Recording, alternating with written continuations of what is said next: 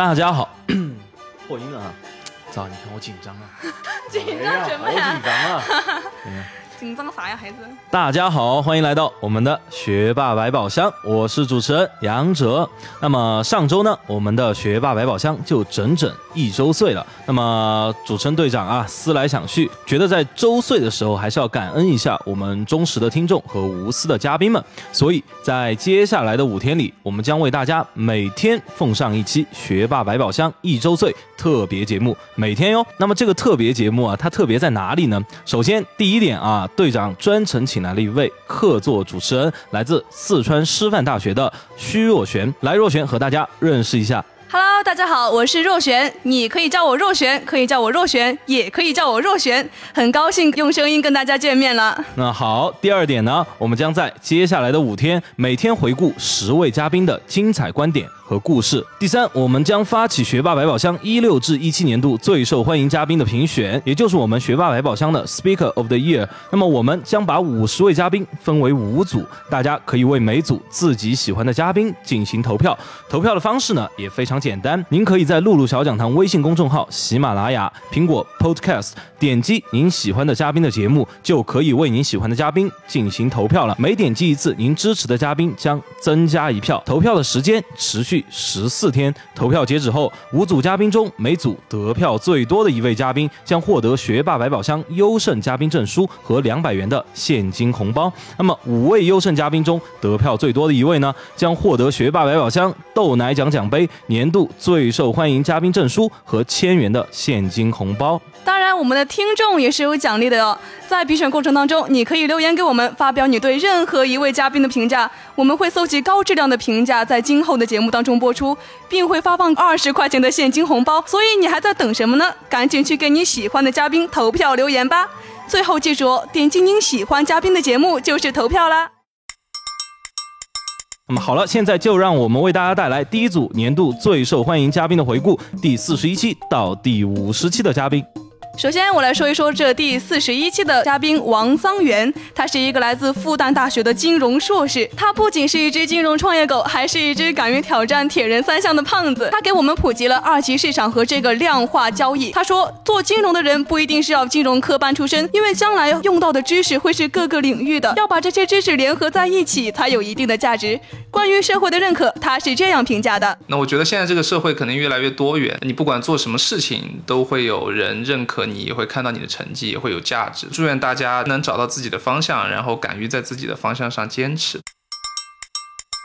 那么下面就是我们的第四十二期嘉宾林明轩，深圳君道量化基金的创始人兼首席执行官。那么他说啊，他出国是为了更自由的去飞，落地却发现事与愿违。他看到中国留学生在国外的困境，毅然创立了华人学生会，名满校园。他做过导游，导过二手车，过去无数的尝试，丰富了他今天的选择。他说呀，积极的心态去做，然后我觉得这个有一颗感恩的心，非常非常重要的一个事情。这个是大家相互的，这个也是我们做事情的一个很必要的一个点。第四十三期是陈宇森，他来自哥伦比亚大学，他是成都美济国际的创始人。他说：“我出国是因为清华大学有出国的氛围，看来这个平台是很重要的。而成立美济国际是因为他感受到了中美高等教育之间的差距。关于成功的话题，他是这样叮嘱后辈的：这个社会它是分层的，不管是高中生、大学生，或者是以后工作的到社会上的，那么在每一个分层的时候，尽量的要入高层。那么接下来呢，是我们第四十四期的嘉宾陈涛，富有青年的创始人。他曾经啊是加拿大布鲁克大学的全系第一，他是成都荣家商会的常务副秘书长。他放弃加拿大高薪咨询的事业，回国创立富有青年。他说，现在世界是一个全球化的时代，就是说要有这种国际化的视野。那么我觉得我们不应该满足于就是眼下当下，大家都应该把自己的目光放得更远一些。那第四十五位嘉宾就是赵新华，他是麦壳少儿编程空间的联合创始人。他阳光乐观，热爱运动，他把编程和少儿这两个完全不搭边的词儿完美的结合在了一起。他说，孩子没有爱好和兴趣是家长的问题。那么下面就是他关于家长和孩子沟通的一个小技巧。孩子的成长是有规律的，在他最享受他那种时刻的时候，尽量的让他去表达他的东西，哪怕他看上去有点幼稚。一旦孩子找到兴趣的话，其实他能爆发出来这个能量，其实是我们这些所谓的老师也好，或者家长也好，真的很难想象的。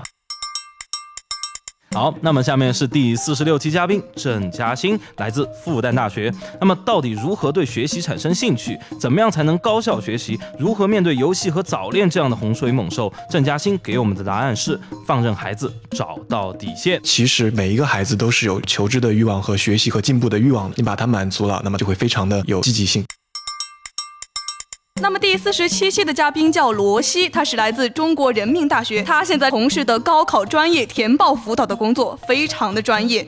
那么他在节目当中也是告诉我们一个非常简单的道理：高考考得好，更要填得好，不要浪费这个分数。那么志愿填报到底是难在哪里呢？让我们回顾一下罗西老师他的评价吧。对于中低分段的学生来说，他是要有几十所甚至上百所学校要选择，所以你要每个学校至少都要有一个了解。那了解学校之后，你面对的是教育部公布的是五百零六个专业，确定了领域之后，你具体的方向可能还有十几个专业你要去区分。好，那么接下来是我们今天的第八位嘉宾啊，也是我们学霸百宝箱第四十八期的嘉宾何川，来自 UCLA。那么他从小就重视目标的引力作用，但大多数的目标却都没有实现。呃，但是呢，他却在二十五六岁的年纪就拿到了百万年薪。那么他是如何树立和评价自己的目标的呢？对于孩子来讲啊，有一个出于他自己个人生的目标，嗯，有了一个明确的目标，你在做任何一件事情的脑子里就都会有一个呃方向。对于你人生中每一个决策。来说都是一个指向，你可以很果断的做出决定，来帮助你实现人生理想吧，就是这样。第四十九期，舒玲是来自对外经贸大学的 Uno Planet 的创始人。他把这个对国际文化的热忱打造成自己的职业。他曾经被老师评价英语不好，如今他的英文是甩开老师几十条街。他的秘诀就是坚持和自信。让我们一起来欣赏一下舒玲的英文吧。So my name is Cassie. I'm from Guizhou Province, and I went to Beijing to study at the University of International Business and Economics. And I worked in Beijing for a few years. I moved to Shanghai. Then I came to Chengdu in 2014. And and I'm currently entrepreneur. I started a program called YOLO Planet, uh, which is to help the Chinese young people to go overseas to join some cultural immersion programs to do something really meaningful, but at the same time interesting. So I've been living in Chengdu for three years so far, and I love every moment of it. Yeah, I love the city. Yeah, thank you.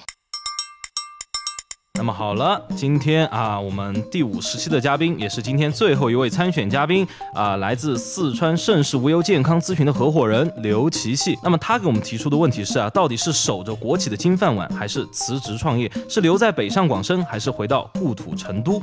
到底如何面对艰难的选择？七七给我们了如下的答案。比如说你有几个选择的时候，你理性的判断这几个都是可行的，我觉得那就 follow your heart，只要你是开心的，你是快乐的，而且结果。我我相信也一定会是好的。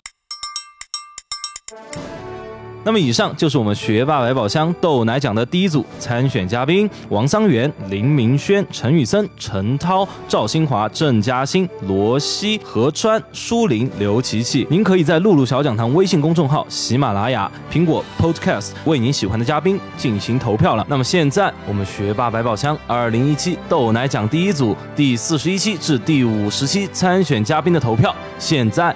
开始，那么我们第二组参选嘉宾将在明天和大家见面，所以我们明晚同一时间不见不散。